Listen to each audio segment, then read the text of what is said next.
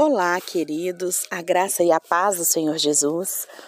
Hoje estamos aqui, dia 17 de junho, gravando os devocionais que estão atrasados. Então, hoje, agora, neste momento, eu vou falar do dia 16 de junho, do capítulo 16 de Provérbios, ok? Então, vamos dando continuidade e vamos ver o que esse capítulo 16 ele tem para nos dizer. Em Provérbios 16, a gente vê que o Senhor Deus ele quer abençoar o ser humano com felicidade e paz. É isso que trata esse capítulo. Mas alguns cuidados eles precisam ser tomados em relação ao nosso coração. E é isso que o sábio vem nos dizer. A gente faz muito planos e a gente tem muitos sonhos, mas nem todos eles são para a glória de Deus. E é fundamental que os nossos desejos e os nossos sonhos sejam colocados diante do Senhor de toda a terra. Por meio da sabedoria de Sua palavra e da ministração do Espírito Santo, Ele quer preparar o nosso coração para desfrutar o melhor da Sua presença em nossas vidas. Por isso, Ele nos convida a confiar tudo o que a gente faz a Ele. O seu caminho é superior, melhor.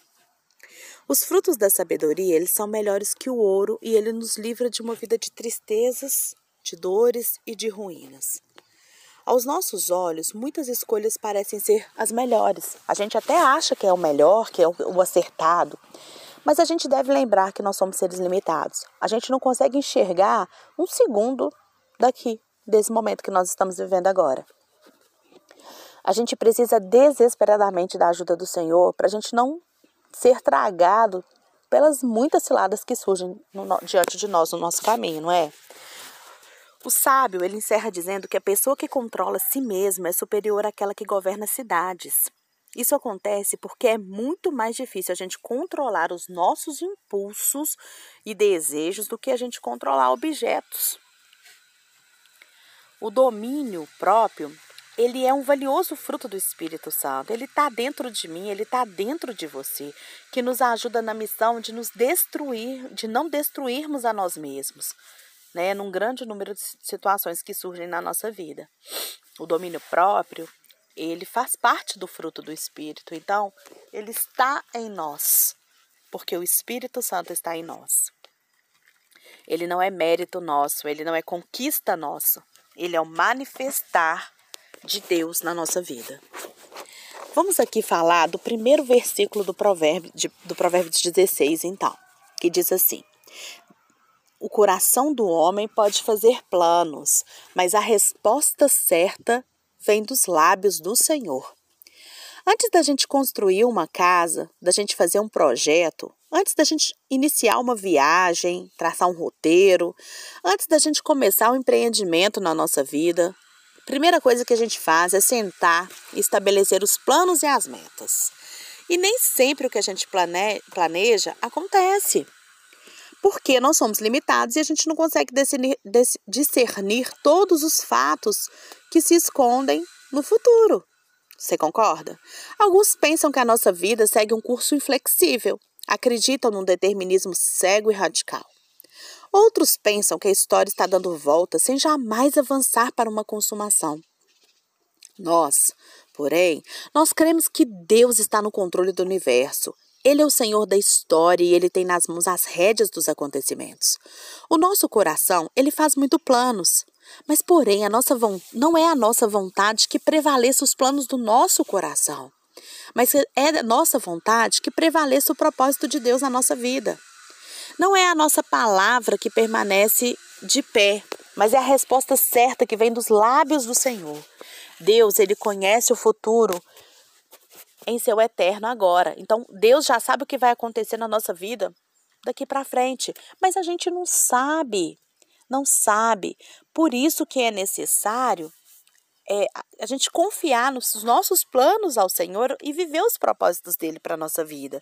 Deus vê o que se esconde nos corredores da nossa vida, do que está por vir. Para ele, luz e trevas são são a mesma coisa. Nada escapa ao seu conhecimento. Ele sabe tudo o que acontece à luz e sabe tudo o que acontece nas trevas. Ele domina sobre tudo e sobre todos. O controle remoto do universo, gente, está nas mãos onipotentes de Deus. É Deus quem tem a última palavra. Então, quanto mais nós confiamos os nossos planos a Ele e a gente alinha os nossos planos com os planos dele, o sucesso é uma, vai ser uma realidade na vida. Por isso que o nosso coração faz planos, mas a resposta vem do Senhor. Então, nós precisamos entregar os nossos planos ao Senhor.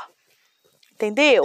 Entrega os seus planos ao Senhor. Fala, Pai, o meu desejo, o meu plano é isso, mas eu quero viver o seu desejo, o seu plano para minha vida. E aí, sabe o que, acontece? Que é muito interessante? Que quando a gente percebe, Deus faz aquilo que a gente que a gente planejou, aquilo que é o nosso desejo, mas às vezes não por aqueles caminhos que a gente planejou.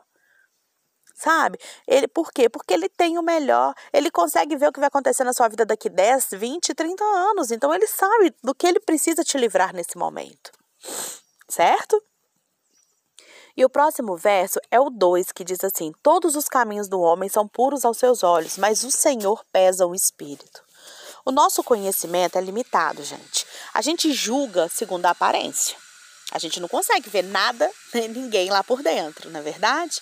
A camada de verniz que cobre a covardia esconde a coragem, muitas vezes nos impressiona a ponto da gente pensar que os robustos Eliabes, que os grandes Golias são os escolhidos de Deus. Deus não vê as coisas como nós a vemos. Nós vemos o exterior, Deus vê o coração. Nós contemplamos a ação e Deus julga a motivação.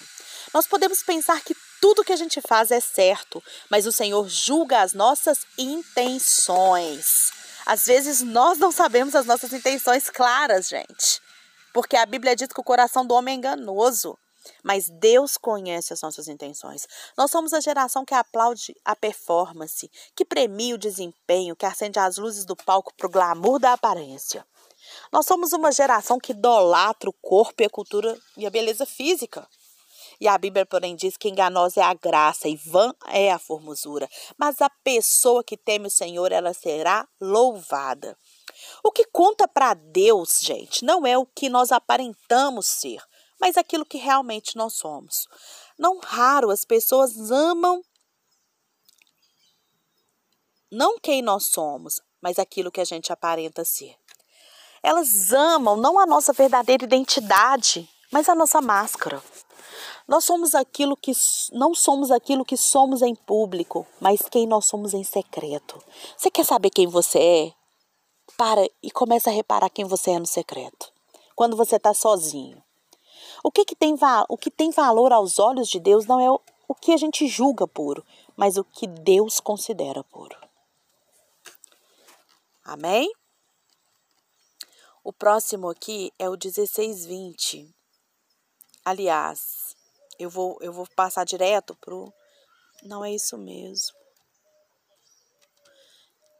É, não, é o 1632, que fala do poder do domínio próprio. Melhor é o longânimo do que o herói de guerra, o que domina o seu espírito do que tem do que o que toma uma cidade. A pessoa mais difícil de lidar na vida, gente, é aquela que a gente vê diante do espelho. Ah, como é difícil. É muito mais fácil dominar os outros do que dominar nós mesmos. É mais fácil a gente ser valente diante das pessoas do que a gente ser manso de coração. É mais fácil a gente liderar um exército conquistar uma cidade, sabe, do que a gente colocar guardas na, na porta dos nossos próprios lábios e manter sob controle os nossos, do nosso próprio temperamento. Não é forte aquele que esbraveja, que brande a espada para ferir, mas aquele que tem o poder de acioná-la prefere a que tem do poder de acioná-la, aquele que tem a oportunidade de pegar a sua espada para lutar, ele prefere a paz em vez de guerra. Esse aí é o forte. Não é forte aquele que esmaga o próximo e prevalece sobre ele, mas aquele que, tendo a oportunidade de tripudiar sobre o outro, ele resolve socorrê-lo. Não é forte aquele que paga o mal com o mal, mas aquele que vence o mal com o bem. Não é forte aquele que derrama sangue e faz justiça com as próprias mãos, mas aquele que perdoa os inimigos, gente. Esse é o forte. Não é forte aquele que desanda a boca para falar bobeira contra os seus desafetos, para manchar a imagem das pessoas, mas é forte aquele que abençoa aqueles que o maldizem. O domínio próprio, ele não é fruto de uma personalidade dócil. Ah, mas não é mesmo. Tem gente tão dócil e que não tem um pingo de, de domínio próprio. Domínio próprio, querido, não é algo natural.